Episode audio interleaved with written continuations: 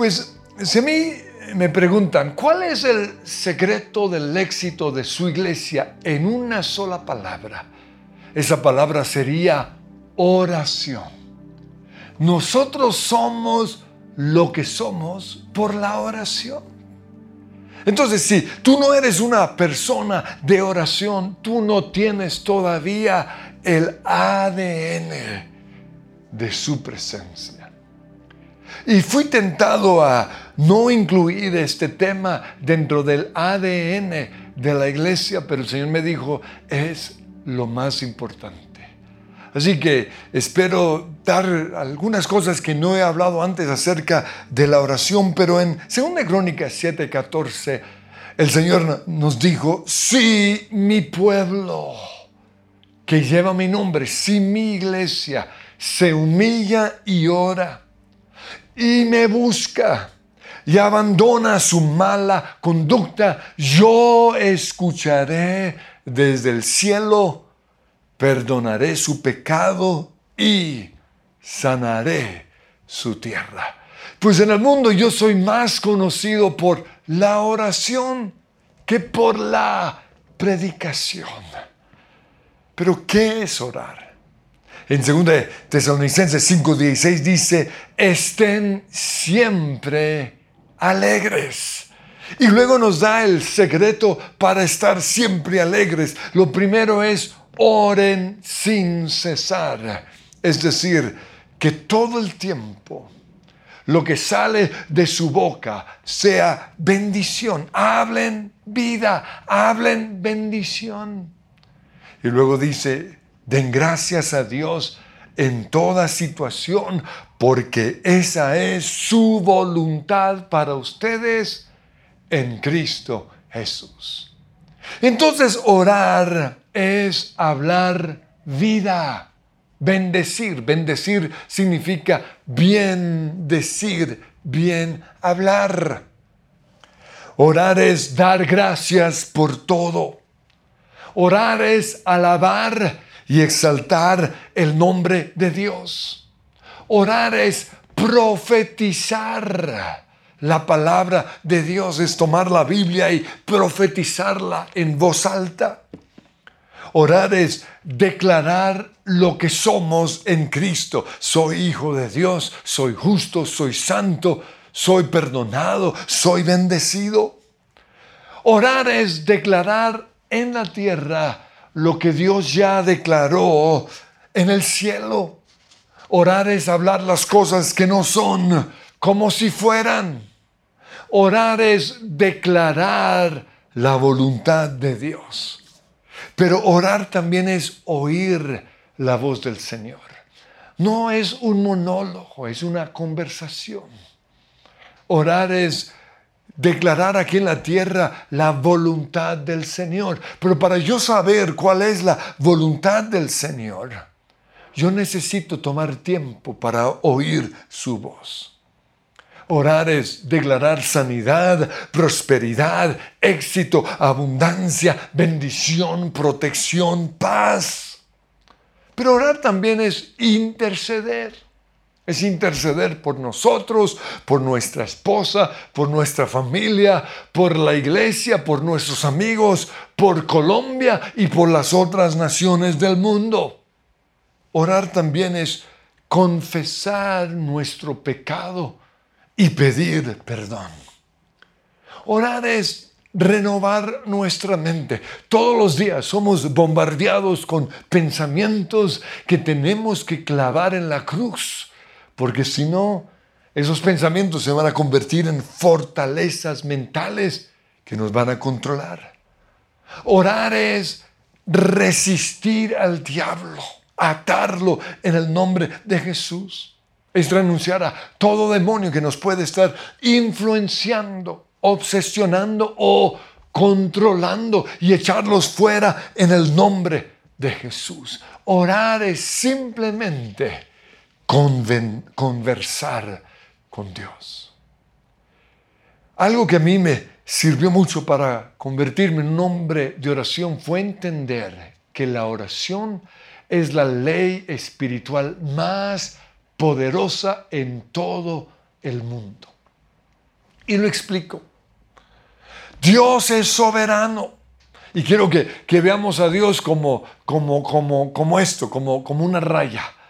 Y el hombre, el ser humano es totalmente libre. Entonces hay, dos líneas. ¿Cómo puede Dios Todopoderoso intervenir en este mundo? gobernado o en donde hay seres humanos que tienen total libre albedrío. ¿Cómo puede Dios intervenir en sus vidas sin violar su libre albedrío? Pues la única forma de hacerlo es por medio de nuestra oración. Cuando yo oro, Dios puede intervenir en mi vida porque yo se lo estoy pidiendo. Por eso Dios dice en Ezequiel 22:30, busqué entre ellos un hombre o una mujer que levantara una muralla y que se pusiera en la brecha delante de mí, dice Dios, a favor de la tierra, para que yo no la destruyese. Su pecado estaba trayendo como, como consecuencia destrucción, pero yo no quería destruirla. Pero para eso necesitaba de una sola persona que orara. Y tristemente en esta situación, Dios dice, no encontré a esa persona. Entonces Dios quiere bendecir a las personas. Él quiere sanarlas. Él quiere prosperarlas. Él quiere estar con ellas, pero no puede porque la gente no está orando. Por eso la oración es la ley espiritual más poderosa del mundo. Cuando intercedo por mí, le estoy pidiendo a Dios que se meta en mi vida, que me sane, que me bendiga, que me libere, que me quite el mal genio, la rabia, el enojo, la terquedad, el egoísmo, la soberbia o lo que sea. Ese es el poder de la oración. Entonces cuando yo oro, Dios puede intervenir en mi vida sin violar mi libre albedrío. Ahora, que quede claro, Dios es soberano.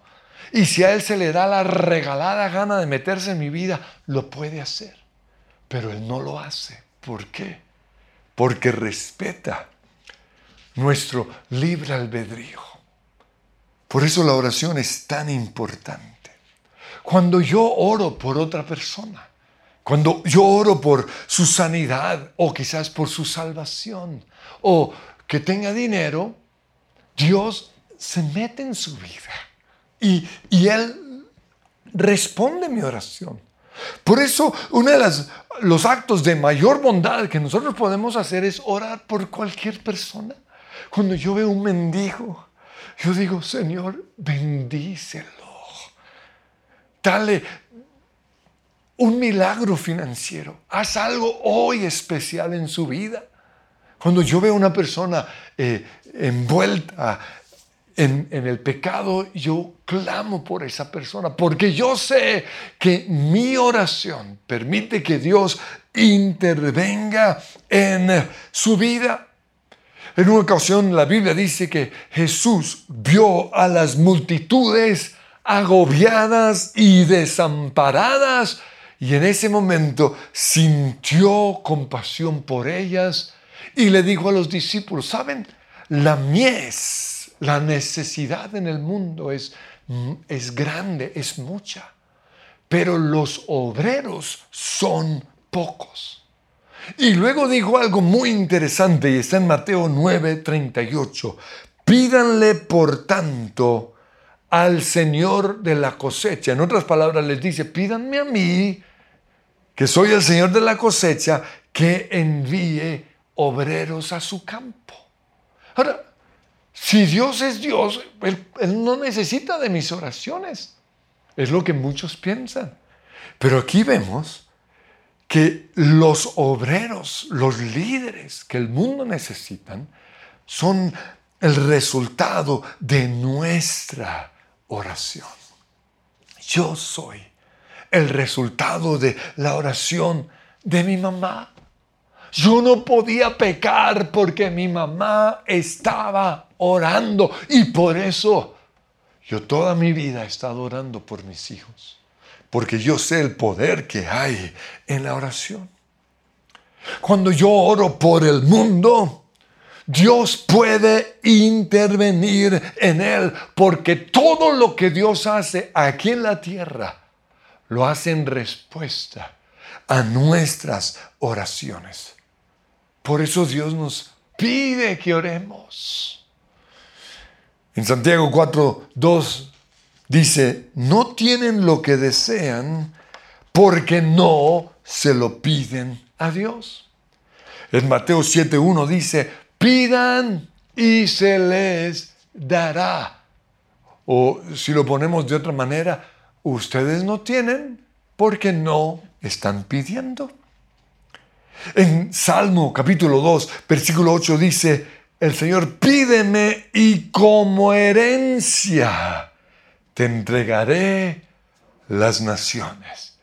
Y el versículo que ya les leí, 2 Crónicas 7:14, dice el Señor, y ustedes lo tienen que memorizar, si mi pueblo, sobre el cual es invocado mi nombre, se humilla y busca mi rostro y se arrepiente de sus pecados, yo oiré desde el cielo, perdonaré sus pecados y sanaré su tierra. Pero otra cosa que me ayudó a orar fue entender que cuando yo estoy orando, estoy ejerciendo la autoridad que Dios a mí me ha dado sobre el mundo. La Biblia nos muestra que en el principio, cuando Dios hizo el cielo y la tierra, Él nos entregó a nosotros, los seres humanos, la autoridad sobre el mundo. Lo voy a leer, está en Génesis 1.26. Dios dice, y aquí está hablando con el Padre y con el Espíritu Santo, hagamos al ser humano a nuestra imagen y semejanza. Y luego dice que tenga dominio. Y resalto esa palabra, porque eso es autoridad, que el ser humano tenga dominio sobre qué? Sobre los peces, sobre las aves, sobre los animales domésticos, el perro, el gato, el canario, sobre los animales salvajes, el león, el tigre, sobre los reptiles que se arrastran por el suelo. Y Dios creó al ser humano a su imagen, lo creó a imagen de Dios. Hombre y mujer los creó. Y luego dice, y los bendijo con estas palabras. Sean fructíferos y multiplíquense llenen la tierra. Pero luego dice algo que muchos no están haciendo. Sométanla. Entonces, al hombre, al ser humano, tanto al hombre como a la mujer, Dios nos dio autoridad sobre el mundo, sobre la creación, sobre todo. Pero ¿qué sucedió? El ser humano pecó. Y el momento en el cual nosotros pecamos, le entregamos esas llaves o esa autoridad al diablo. Y desde ese momento en la creación, el diablo ha estado gobernando y reinando sobre el mundo entero. Y esto claramente está demostrado en el momento en el cual el diablo fue a tentar a Jesús. Dice en Lucas capítulo 4, versículo 6, que en una de las tres tentaciones que el diablo le hizo a Jesús, le dijo lo siguiente, sobre estos reinos, le mostró todos los reinos de la tierra. ¿No? Le, le mostró el imperio, los imperios, le mostró los bancos, le mostró los negocios, le mostró las universidades, le mostró todo y le dijo, sobre todo estos reinos y sobre todo su esplendor, el diablo le dice a Jesús, al creador del mundo, te daré la autoridad porque a mí me ha sido entregada. ¿Quién se la dio al diablo? No fue Dios, fue el hombre.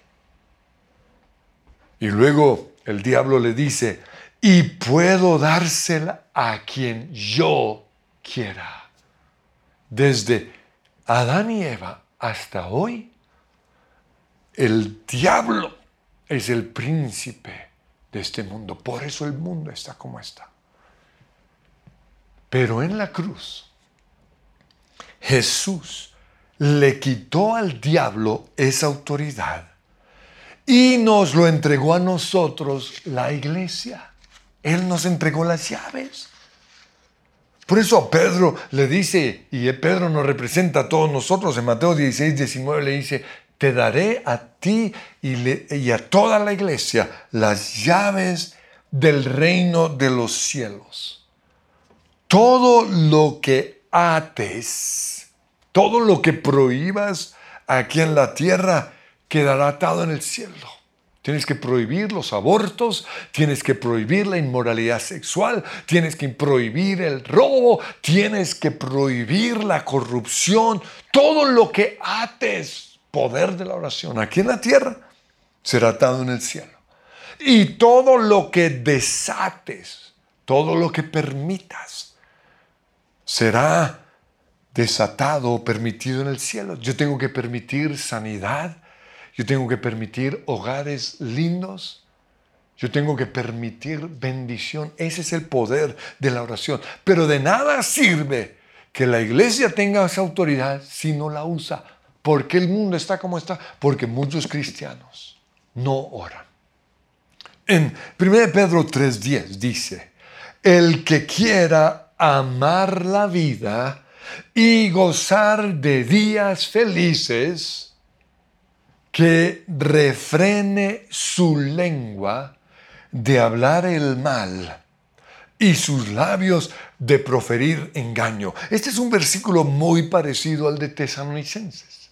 Tesalonicenses dice, estén siempre alegres. Si quieren gozar la vida, oren sin cesar y den gracias en todo. Aquí nos dice, si quieren gozar de días felices y amar la vida, cállense entonces, en otras palabras, aquí el Señor nos está diciendo, si no vas a orar, cállate la boca.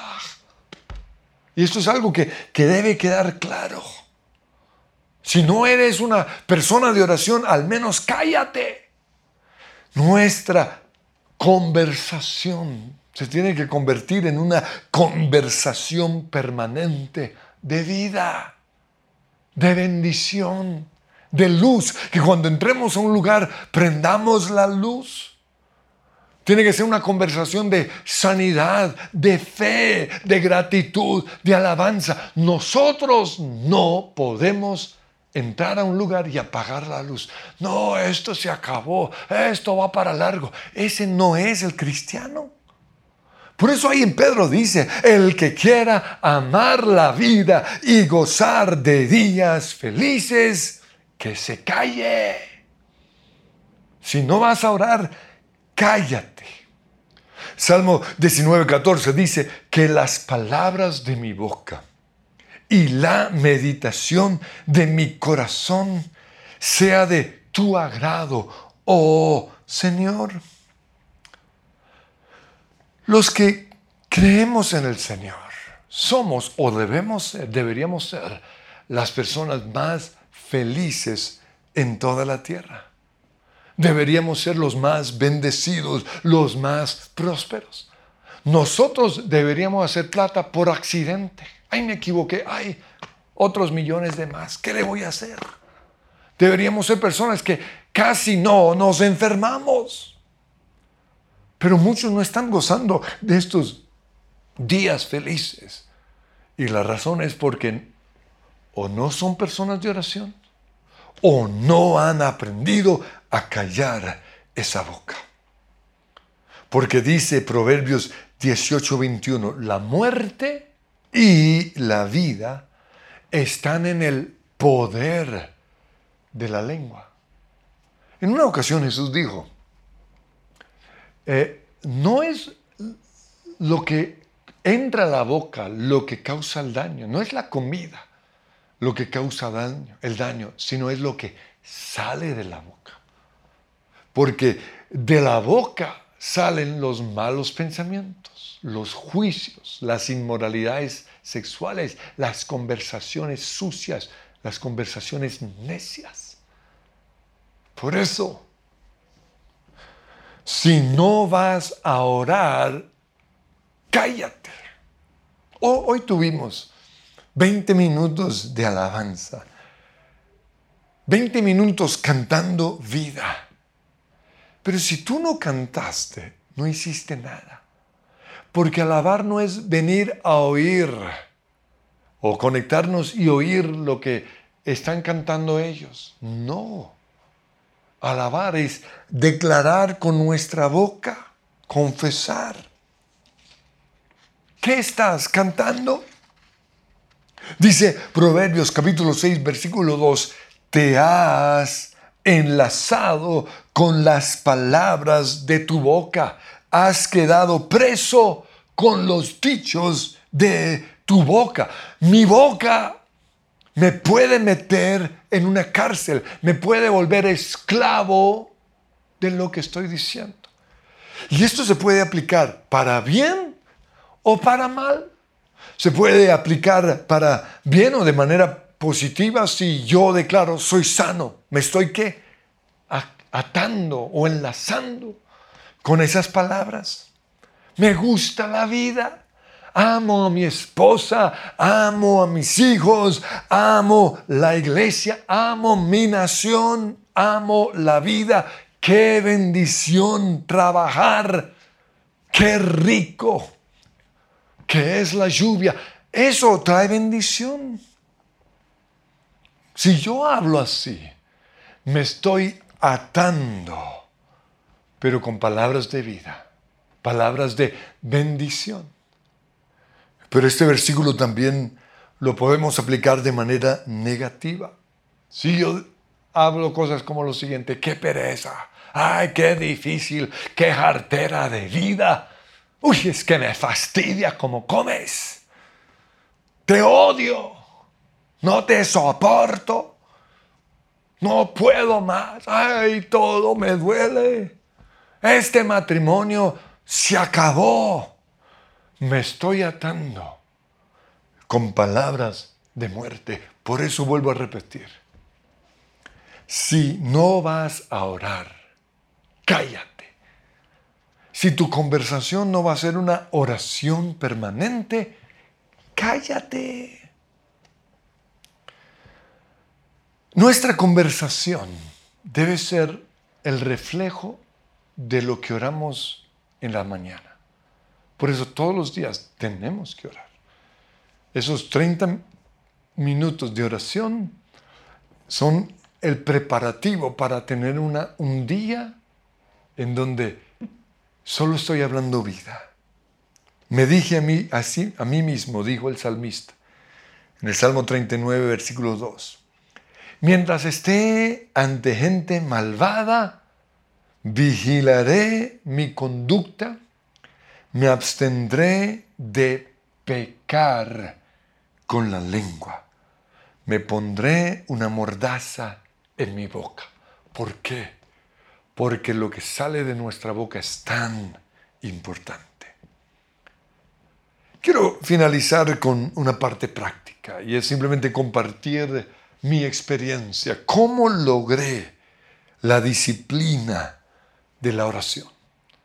Porque si de algo estoy orgulloso, en el buen sentido de la palabra, es de mi disciplina de oración. Muchos que me conocen dicen que soy un hombre muy disciplinado, pero no siempre fue así. Yo me volví un hombre disciplinado cuando logré formar el hábito de la oración. De hecho, antes era muy indisciplinado.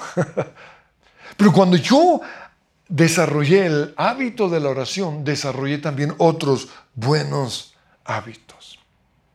Los hábitos no saludables como el sedentarismo, el perecear, el hablar mal todo el tiempo, comer basura, perder tiempo metido en las redes sociales o viendo demasiadas series, no necesitan disciplinas.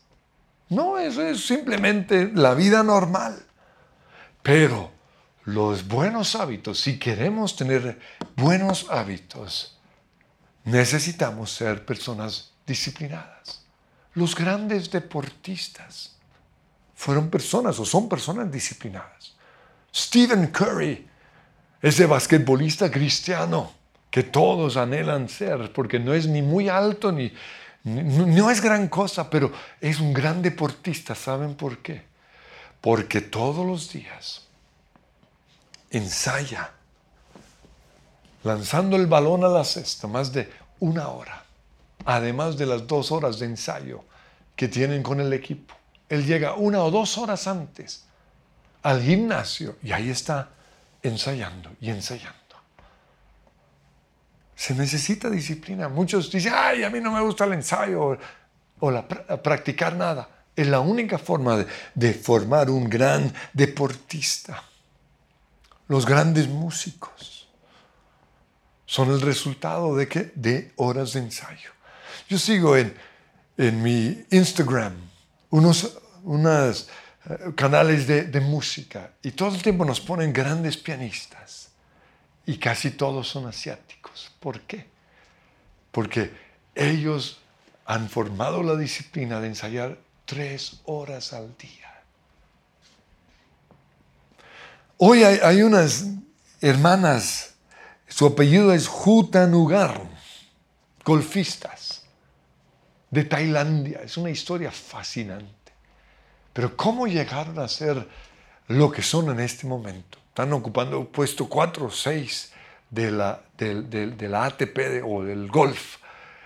Pero llegaron allí porque un día su papá vio la historia de las hermanas Williams y, y, se enteró que el secreto era un papá disciplinado. Sí, quizás le exigía mucho a sus hijas, pero la Williams es la, va a quedar como la mejor deportista en toda la historia, la mejor tenista.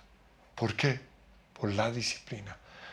Y entonces estas hermanas tailandesas, cuando eran niñas, tenían 8 o 9 años, el papá las llevaba a las 6 de la mañana al campo a ejercitar el golf. Los buenos hábitos en la comida vienen cuando las personas son disciplinadas. Los grandes emprendedores son personas disciplinadas con la lectura, con el estudio, con el trabajo. Entonces, yo logré mi disciplina en la oración porque un día decidí seguir el ejemplo del mejor de todos, Jesús. Y en Marcos 1.35 dice que Jesús, muy de madrugada, cuando todavía estaba oscuro, se levantó, salió de la casa y se fue a un lugar solitario donde se puso a orar. Aquí veo dos cosas. Jesús tenía una hora de oración y un lugar de oración. Entonces lo primero,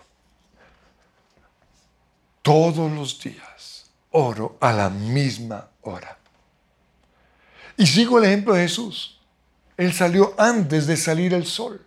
Yo siempre digo, antes de que se levanten los demonios, nos tenemos que levantar nosotros. Y un hábito solo se forma si se hace todos los días a la misma hora. Si no lo hago, lo pierdo. Y cuando uno pierde un hábito es muy difícil volver a recuperarlo. Pues en la iglesia la oración es martes y jueves a las 6 de la mañana. Este podría ser el punto de partida para muchos, porque es el mejor lugar para aprender a orar con otros que también estamos orando. La bendición de tener un perro es que ellos son muy disciplinados, cumplen sus rutinas. Entonces, cuando tuve mi perro, todos los días él se levantaba a las 5. Yo lo oía. se acostaba al lado de la puerta, metía su hocico y comenzaba a respirar como, ¿qué hubo? Si yo me demoraba un poquito, golpeaba la puerta. Eso me ayudó con mis rutinas. Pero en segundo lugar, yo tengo, al igual que Jesús, un lugar de oración. Jesús se fue a un lugar desierto, un lugar solitario. Cuando yo era soltero, mi lugar de oración era mi habitación. Cerraba la puerta y allí oraba. Cuando me fui a estudiar a Estados Unidos, como tenía roommates, compañeros de cuarto, tuve que buscar mi lugar de oración. Y descubrí afuera donde se parqueaban todos los carros un campo bien grande donde podría estar solo a las 6 de la mañana, en punto. Todos los días, durante un año hasta las 7, ese fue mi lugar de oración. Luego me fui a Australia, estuve seis meses allí, vivía con mi abuelita y no, no, no era muy fácil orar allí, pero hablé con la iglesia, me prestaron su piano en la iglesia, en el auditorio. Un lugar que permanecía cerrado toda la semana todos los días, después de trabajar, terminaba de trabajar a las tres y media, llegaba a la iglesia a las cuatro y estaba de cuatro a seis, con mi tiempo de oración y ensayando el piano. Eh, entonces, todo esto me ayudó a tener mi lugar de oración. Cuando tuve mi perro, salí a caminar con el perro. Ese era mi lugar de oración. Recuerdo que en las noches volvía a sacarlo otros 15 minutos y ahí perdonaba. Y en este momento mi lugar de oración es los 40 minutos que tengo todos los días montando bicicleta. Pues en el libro de Jeremías, Dios le hace un llamado a los profetas de ese entonces que profetizaban lo que él no estaba diciendo. Y él les dijo, si ustedes tan solo tomaran un tiempo para estar en mi secreto, llamó el lugar de oración mi secreto. Esto está en Jeremías 23, 21. El Señor dice, yo no envié profetas, pero sin embargo van de un lado a otro afirmando hablar en mi nombre. No les he dado ningún mensaje, pero aún así siguen profetizando. Y luego dice, si hubieran estado en mi presencia, la Reina Valera dice, en mi secreto.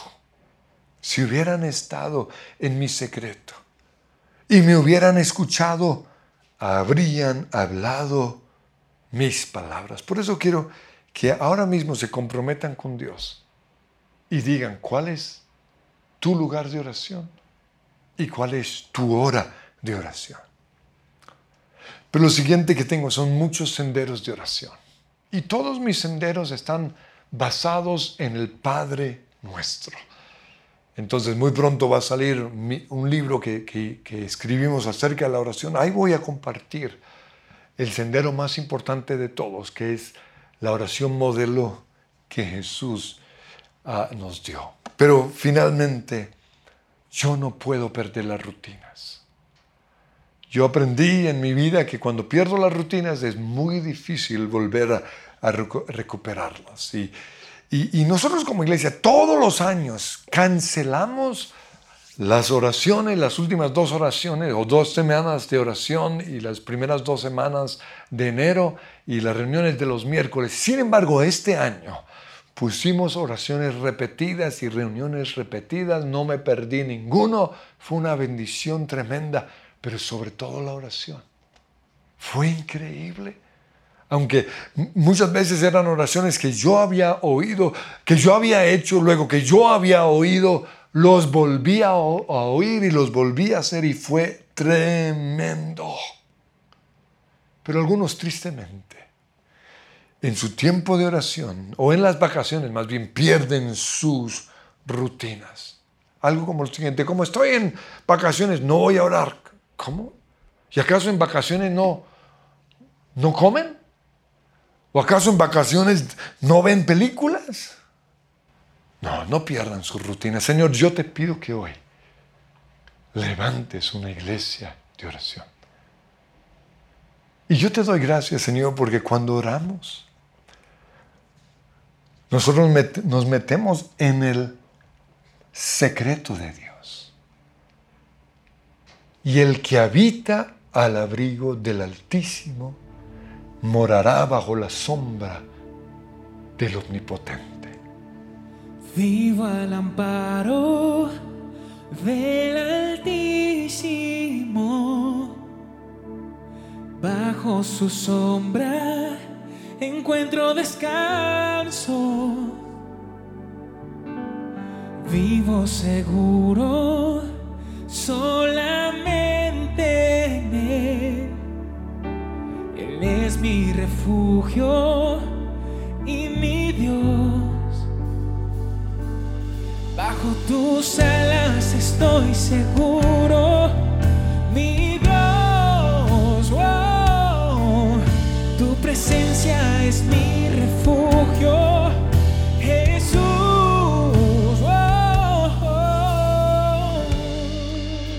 Y si es la primera vez que nos acompañas y nunca has recibido a Jesús en tu corazón, quiero guiarte en esta oración. Digo conmigo, Padre Dios, hoy te doy gracias por este encuentro contigo. Pero también te doy gracias porque en la cruz Jesús murió por mis pecados. Recibo por la fe ese regalo de salvación. Y declaro que tú, Jesús, eres mi Señor y mi Salvador. Amén. Y si hiciste esta oración, queremos invitarte a que te comuniques con nosotros aquí al call center o le tomas una foto a este QR. Queremos responder tus preguntas, orar por tus necesidades, pero también queremos que seas parte de un grupo de conexión. Queremos que se inicie el proceso de formación en tu vida. Ya vamos a tener encuentros virtuales, por eso queremos que tan pronto eh, estés en un grupo de conexión puedas tener este encuentro en donde Dios va a hacer algo tremendo en tu vida. Y, y vamos a cantar una vez más esta canción, pero luego no se les olvide su presencia, kids. Oh, los males no me tocarán.